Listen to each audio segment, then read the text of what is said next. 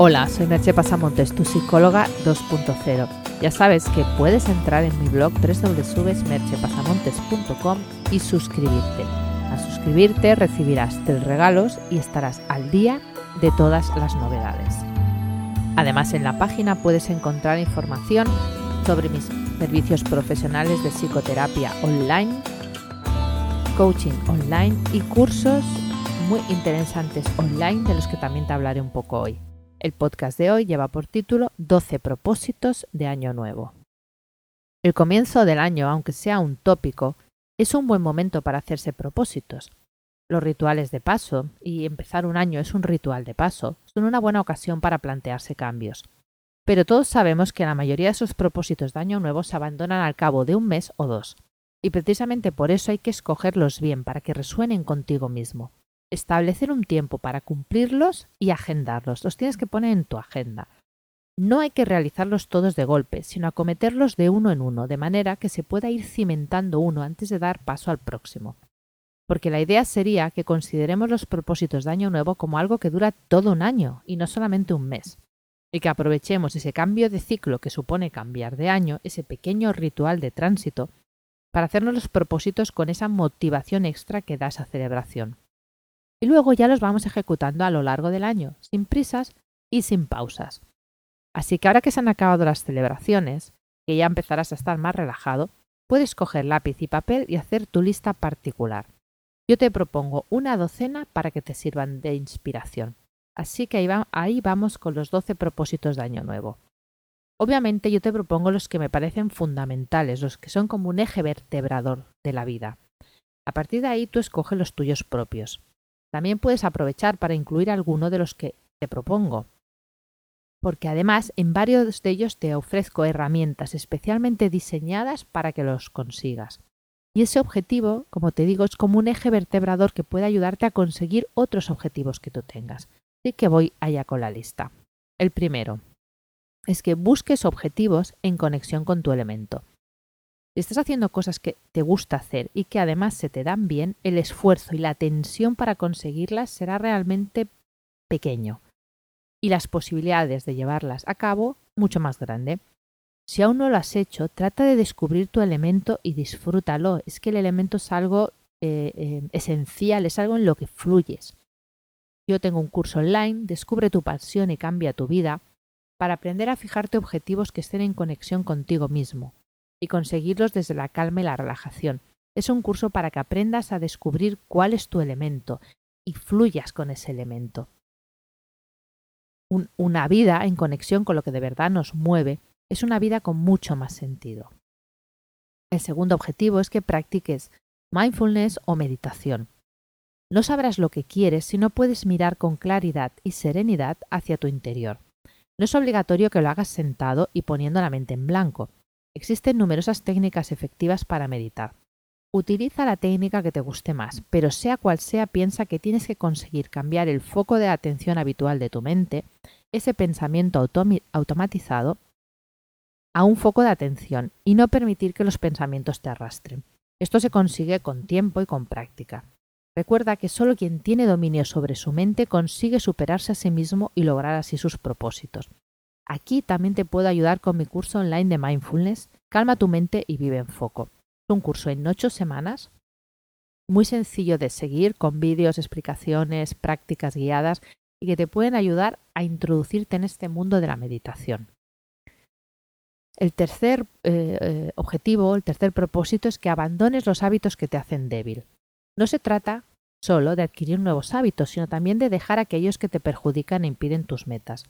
Uno de ellos es dejar de fumar si aún fumas. Si fumas esto ya, de verdad, suéltalo. Para eso también he creado un programa sencillo y específico para que puedas dejarlo sin esfuerzo y desde la comodidad de tu casa y con mi apoyo durante todo el proceso. Si ese no es el hábito que te hace débil, busca cuál es, cuál es el que te hace más débil y empieza a ponerte manos a la obra para dejarlo. El cuarto propósito es que pongas más atención a tu salud si la salud falla, todo falla. Para empezar, come bien. Seguir una alimentación equilibrada no solo te permite disfrutar de salud física, sino que ayuda a prevenir enfermedades mentales como la depresión. En esto también te puedo ayudar con un programa de verdad irresistible que puedes hacer totalmente online. Come mindful y mantén tu peso ideal. Con este programa lograrás cambiar el modo como te relacionas con la comida. Supone un antes y un después en tu manera de comer. Puedes leer en la página del curso los testimonios al respecto y podrás hacerte mejor a la idea de lo que puede suponer para ti. El quinto punto es ejercicio físico. El exceso de sedentarismo es uno de los males de la sociedad occidental y ocasiona numerosos problemas. El ejercicio es además no solo un aliado para el cuerpo, sino también para la mente. Como sucede con el tema de comer, hacer ejercicio ayuda a tener un buen estado mental. Se ha visto que la práctica de ejercicio físico ayuda en los tratamientos de ansiedad y depresión y ayuda también a mantener el peso ideal, así que no lo dudes. Busca algo que te guste hacer y ponte a ello. Muévete en el 2019. El sexto punto es que aprendas a estar en foco. En determinados momentos, el mejor modo de rendir es estar enfocado. Vale más una hora de trabajo enfocado que cinco de trabajo disperso. El mindfulness es uno de los modos en que aprendemos a estar en foco. Estar en foco, de hecho, es un objetivo transversal que te servirá para conseguir cualquiera de los otros que te propongas. El séptimo propósito es que no procrastines. Este es otro objetivo o habilidad que te ayuda para conseguir el resto.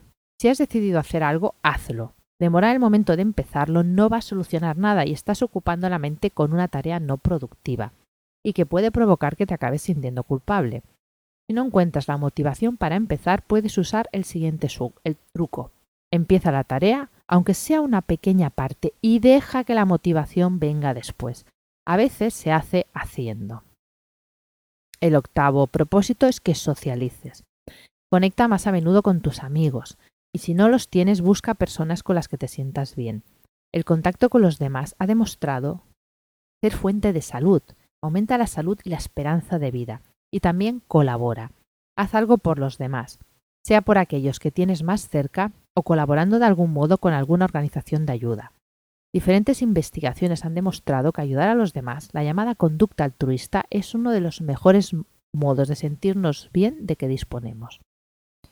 El noveno propósito es que contactes con la naturaleza. Escápate más hacia la naturaleza, estate más en contacto con el medio natural.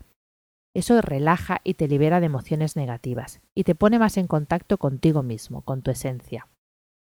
El décimo propósito es que sueltes. Suelta los resentimientos, los reproches, las quejas, los aferramientos inútiles, aquellas cosas que te mantienen atado a un pasado que ya no tiene más sentido en tu vida. Te sentirás más ligero y podrás volar más alto. El undécimo punto es que agradezcas. Acostúmbrate a agradecer más lo que tienes. Date cuenta de la cantidad de cosas que das por sentado en el día a día y que en realidad te facilitan tanto tu vida. Puedes probar a hacer una lista una vez a la semana y apuntar por lo menos cinco cosas que agradecer, o apuntar una cada noche. Siente el efecto que eso tiene en ti. Piensa, por ejemplo, en todas las personas que no disponen de agua corriente, de comida, que están sumidas en conflictos bélicos y un sinfín de desgracias y no estés siempre comparándote con personas que tienen supuestamente más cosas que tú. Y el duodécimo propósito es que si algo de esto se te hace difícil, o incluso que no se te haga difícil, busca ayuda exterior. Un psicólogo te ayudará a definir esos objetivos, a enfocarte y a obtener de ese modo mejores resultados y en menos tiempo. No consideres el pedir ayuda como una debilidad. Muchas de esas personas que consideras exitosas acuden al psicólogo, al coach o tienen mentores, Hacerlo por uno mismo es posible, pero es más lento y menos efectivo, y puede que acabes relajándote y finalmente abandonando tus propósitos. Se necesita ayuda externa para que te hagan ver cuándo empiezas a autojustificarte, autoboicotearte y por lo tanto a no cumplir con tus objetivos. Te dejo aquí, si entras en el, en el blog, información por si quieres esa ayuda y si quieres empezar a hacerlo ya conmigo. Y además, para que puedas probar, te propongo tres sesiones de coaching estratégico para establecer tus metas es un riesgo mínimo para un beneficio muy alto. Porque piensa que hacerse propósitos en la vida y no cumplirlos acaba haciendo mella en ti. Provoca que te baje la autoestima y cada vez te sientas peor y seas menos capaz de alcanzar tus metas. Así que no dudes en buscar la ayuda que necesites. Ya ves que son unos objetivos ambiciosos. Hay que apuntar alto. Como dicen por ahí, apunta a la luna. Si no llegas, aterrizarás en las estrellas. No te quedes quieto, haz cosas, encuentra tu motivación interior y disfruta de cada momento. Que tengas un feliz año. Hoy te dejo con una sola pregunta. ¿Qué propósitos vas a hacerte para el año nuevo? Hasta aquí el podcast de hoy. Puedes encontrar toda la información sobre los recursos que te ofrezco en www.merchepasamontes.com. Te espero en el próximo podcast. Bye bye.